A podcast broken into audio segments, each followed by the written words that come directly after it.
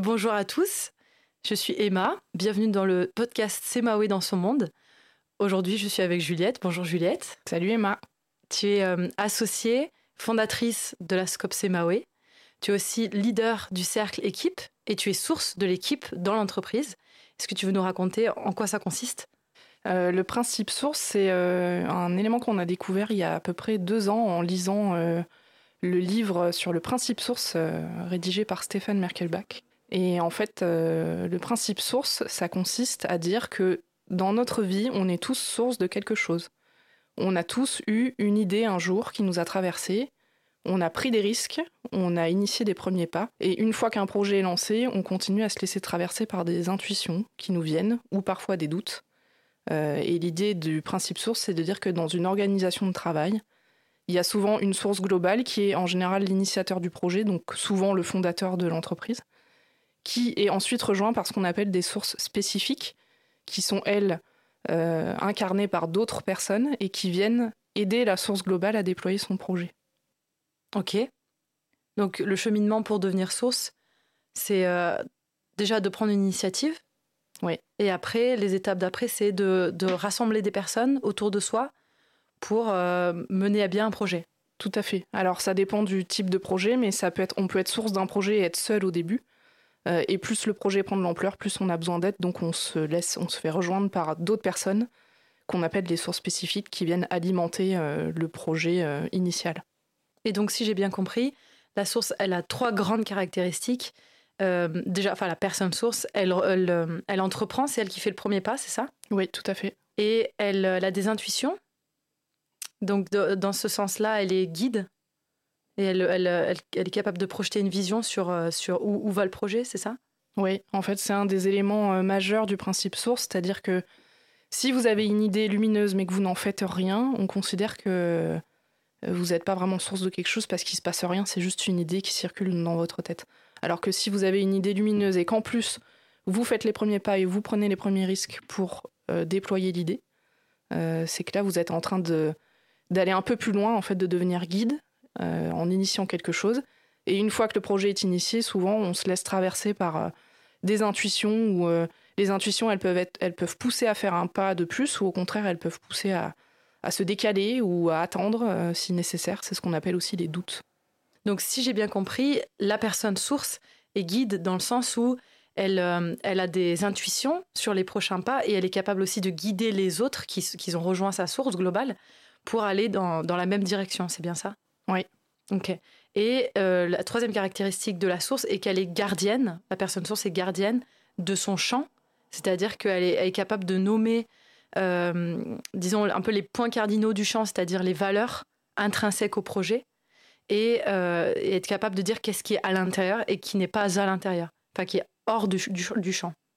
Oui, en fait, le principe de champ, au début, ça peut paraître un peu abstrait. Euh, le champ, c'est vraiment ce qui permet de se, dire, en fait, euh, quel sens je mets dans mon projet et qu'est-ce que j'ai envie de retrouver comme, euh, type de comportement dans l'équipe ou comme type de projet à l'intérieur de l'organisation. Et ça, ça, constitue le champ. Et normalement, la source globale, c'est elle qui est gardienne du champ, c'est elle qui pose le champ en premier elle peut euh, laisser son champ s'agrandir par les sources spécifiques qui la rejoignent, mais c'est quand même elle qui a le, j'ai envie de dire, le dernier mot, ou en tout cas l'intuition sur euh, qu'est-ce qui fait partie du champ et qu'est-ce qui n'en fait pas partie. Par exemple, pour une entreprise, ça pourrait être tel type d'activité plus qu'une autre, ou euh, tel type de comportement à l'intérieur de l'entreprise est reconnu ou pas. pour vous donner un exemple concret dans la scope Semawe, on, on, on accorde pardon, de l'importance à une notion qu'on appelle d'humanisme, pour nous, ça veut dire que euh, c'est très difficile à supporter si un membre de l'équipe se met à, par exemple, juger les opinions politiques d'un autre membre de l'équipe. Ça, ça fait pas partie du champ. On a le droit d'avoir des avis différents. Euh, et en fait, on a une attente les uns envers les autres, c'est de pouvoir euh, cohabiter avec des avis différents. Et, on n'accepte pas les postures en contre. Ça, ça fait pas partie du champ. Donc c'est très profondément lié aux valeurs du, champ global. Tout à fait. Et quand on parle de valeurs, c'est souvent lié aux valeurs personnelles de la, de la personne qui a initié le projet en tant que source. Ok. Et donc, la personne qui a initié le projet Semawe en tant que source, c'est bien Léocha Oui. Ok. Euh, en parlant de ça, comment euh, la source, la tienne, donc de source équipe, tu es source équipe? Oui. Depuis combien de temps? Ça fait deux mois que la source m'a été transférée. Donc comment elle a été, elle est arrivée entre tes mains, cette source équipe? Donc dans la Scope CMAW, on fonctionne en holacratie, ça veut dire qu'on a pris le temps d'expliciter les rôles de chacun et de chacune. Et ça faisait déjà un moment que j'étais leader du cercle équipe. Le cercle équipe, il a pour vocation de garantir des bonnes conditions de travail, que ce soit par le confort matériel ou par la qualité des relations entre les personnes euh, qui viennent travailler dans l'organisation. Et en fait, ça fait un moment que on a des temps d'échange à deux avec Alyosha. Euh, c'est une habitude qu'il a avec chaque associé de la SCOP. Et ça fait un moment que je capte des choses, que j'ai des intuitions en ce qui concerne l'équipe et l'ambiance de travail. Par exemple, je repère assez facilement euh, si quelqu'un va pas bien, ou quand il y a des tensions relationnelles, je les sens et je les vois et j'ai envie d'en faire quelque chose. Et jusque-là, j'osais pas forcément en faire quelque chose parce que j'étais pas, je me considérais pas comme source de l'équipe. J'avais pas l'impression que c'était à moi d'aller euh, contribuer à réguler ce genre de tensions relationnelles. Et en fait, il y a deux mois, euh, dans un temps d'échange individuel avec Alusha qui est, bon, qui est dédié à ça, euh, il m'a dit, mais en fait, je suis en train de me rendre compte que tu es plus connecté à l'équipe que moi. Moi, je suis beaucoup sur le terrain et je suis beaucoup en, développement externe. Et tu captes beaucoup de choses que je ne vois pas. Et si tu me faisais pas de remontée d'infos, je ne serais pas au courant. Et là, il m'a dit, en fait, je pense qu'il est, il est, le, il est temps que je te transfère la source équipe pour que tu puisses l'incarner pleinement et que moi, je puisse euh, ne plus m'occuper de cette partie-là euh, de l'organisation et dédier mon énergie à d'autres endroits. Donc, quand Alyosha te fait le transfert de cette source, il ne s'en occupe plus. Ça devient ta responsabilité en quelque sorte. Ou en tout cas, euh, la, source équipe est incarnée seulement par toi. Oui. Et quand je dis s'en occupe plus, ça veut pas dire que s'il capte pas des choses, il va pas venir m'en parler, mais en tout cas, c'est moi qui suis la gardienne de ce champ-là. Et ça veut dire concrètement que euh, autrefois, quand il se laissait euh, euh, occuper l'esprit par quelque chose qui le contrarie dans l'équipe et que je sais pas, ça le réveille la nuit, bah aujourd'hui c'est plus le cas en fait. Il, sait qu'il y a une, autre personne qui va gérer ça. S'il capte des choses, il peut me le dire, mais c'est moi qui suis la, c'est moi qui ai l'attention permanente sur ce sujet-là. C'est moi qui initie les prochains pas, c'est moi qui pose la vision. Ok, donc tu parles de, de, attention permanente. Donc toi, tu vois vraiment la source comme, enfin, tu vois, c'est aussi présent dans les principes sources tels qu'ils ont été euh, euh, créés par euh, Stéphane Merkelbach, mais toi, tu le vois comme tu es dédié à ça par ailleurs, enfin au-delà de, ton travail. Ça peut te réveiller la nuit, c'est vraiment quelque chose qui est présent et qui qui commence pas à 7 h et, se termine à 18 h quoi. C'est vraiment en plus de ton travail. Oui, bah disons que. Alors pour moi, c'est pas une mauvaise chose hein, que ça soit en plus de mon travail. Et pour l'instant, je te rassure, ça ne me réveille pas la nuit. pour que nos éditeurs se disent pas Oh, la source, c'est horrible, on arrête de vivre et on fait que ça toute la journée. En fait, moi, en tout cas, je le vis comme quelque chose qui est... que, j'incarne. Donc quand je dis que je l'incarne, ça veut dire qu'une fois que j'ai fermé la porte de l'agence, euh, ça veut pas dire que je laisse euh, ce sujet. Euh, à l'intérieur des murs de l'agence. Et si j'ai une bonne idée lumineuse qui me traverse l'esprit un dimanche après-midi, bah, je vais pas m'en empêcher. Hein. Et il y a des moments où je sens que mon esprit va s'occuper de ce sujet naturellement. Même en dehors des heures de travail, mais parce que parce que je suis très impliquée dans la scope et que et que ce sujet-là est, vraiment important pour moi. Donc. Ok. Et qu'est-ce que ça signifie pour toi au quotidien? D'avoir cette source Qu'est-ce que ça veut dire concrètement dans ton dans ton travail ou dans ton quotidien? Concrètement, ce que ça a changé depuis quelques semaines, c'est que maintenant, quand je capte des, des zones euh, sur lesquelles il y a besoin d'aller prendre soin, j'initie je, des premiers pas. Euh, si je sens que quelqu'un va pas bien, par exemple, je vais aller voir la personne et je vais lui prendre de ses nouvelles ou je vais lui demander un temps de partage. La personne, elle est bien libre de me dire ce qu'elle veut, mais si je vois que ça a une répercussion sur l'ambiance de travail, je vais aller faire une demande en fait pour que ça se ça s'améliore. Là où avant, j'avais plutôt tendance à rediriger vers Alyosha en lui disant attention, là je sens qu'il y a de l'attention, ça a une répercussion de tel type sur l'équipe. Maintenant, je le fais moi-même en fait parce que c'est à moi de garder ça en fait, c'est à moi de, de, en tout cas, de faire tout ce que je peux pour que l'ambiance de travail euh, soit la plus sereine possible. Ça ne veut pas dire que je suis responsable de tout, mais je suis à minima, je considère que je suis responsable d'aller mettre des mots sur ce que j'ai vu et d'aller faire des demandes pour que ça s'améliore. Hmm. Et je pense que l'équipe euh, commence à sentir que j'incarne de plus en plus ce sujet-là parce que je sens qu'il y a du, de la remontée d'infos qui me vient, qui autrefois était faite à Alyosha et en fait ça a changé. C'est moi qui récupère les informations maintenant. Donc ce que tu veux dire, c'est que l'équipe reconnaît ta source? Bah, J'espère. c'est aussi quelque chose qui est important, le fait que euh, le, déjà le, la personne qui, qui a initié euh, la passation de source, elle le reconnaisse et puis qu'elle euh, qu'elle l'explicite auprès du reste de l'équipe pour que le reste de l'équipe soit bien consciente que maintenant c'est toi qui es source équipe et qu'elle te reconnaisse comme étant cette source-là. Tout à fait, bah, c'est ce qui a été fait d'ailleurs, hein. ça a été communiqué en présentiel un jour où toute l'équipe était présente. Et donc Alyosha a pris le, le soin de dire qu'il avait transféré cette source-là et, et moi j'ai pris le soin de dire que je me sentais pleinement dedans euh, désormais, même si je suis encore euh, sur un chemin d'apprentissage de ma source équipe vu que ça fait pas très longtemps. D'accord. Euh, on a parlé des trois caractéristiques de la personne source, donc l'entrepreneur, le gardien et le guide. Laquelle de ces trois caractéristiques est la plus vivante pour toi en ce moment? En réfléchissant à cette question, je me suis rendu compte que j'avais pas une réponse unique à te faire. Il y a des sujets sur lesquels je me sens au tout début, donc entrepreneur avec des nouvelles idées qui sont en train d'émerger et à me dire, bah tiens, le prochain pas, ça pourrait être ça, et je ne l'ai pas encore euh, fait forcément.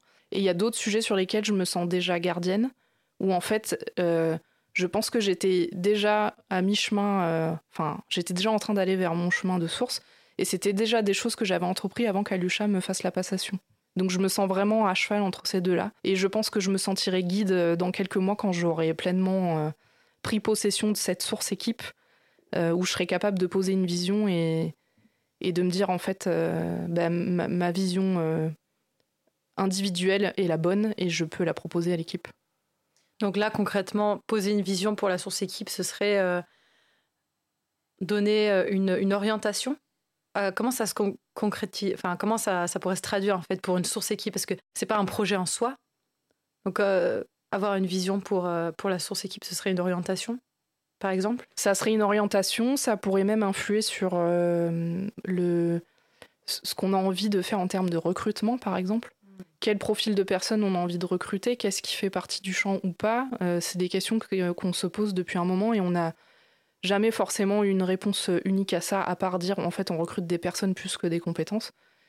Mais moi j'aimerais bien qu'on pousse le curseur plus loin. Je sens qu'il y a quelque chose à faire sur ok, recruter des personnes plus que des compétences, mais recruter quel type de personnes? Jusqu'à quel point on s'ouvre, euh, euh, jusqu'à quel point on a besoin qu'il y ait quand même une certaine harmonie, parce qu'on a un métier qui est un peu particulier et on a besoin d'avoir des personnalités compatibles entre elles. J'aimerais bien travailler là-dessus, et je pense que dans quelques mois, je serai capable de poser une vision.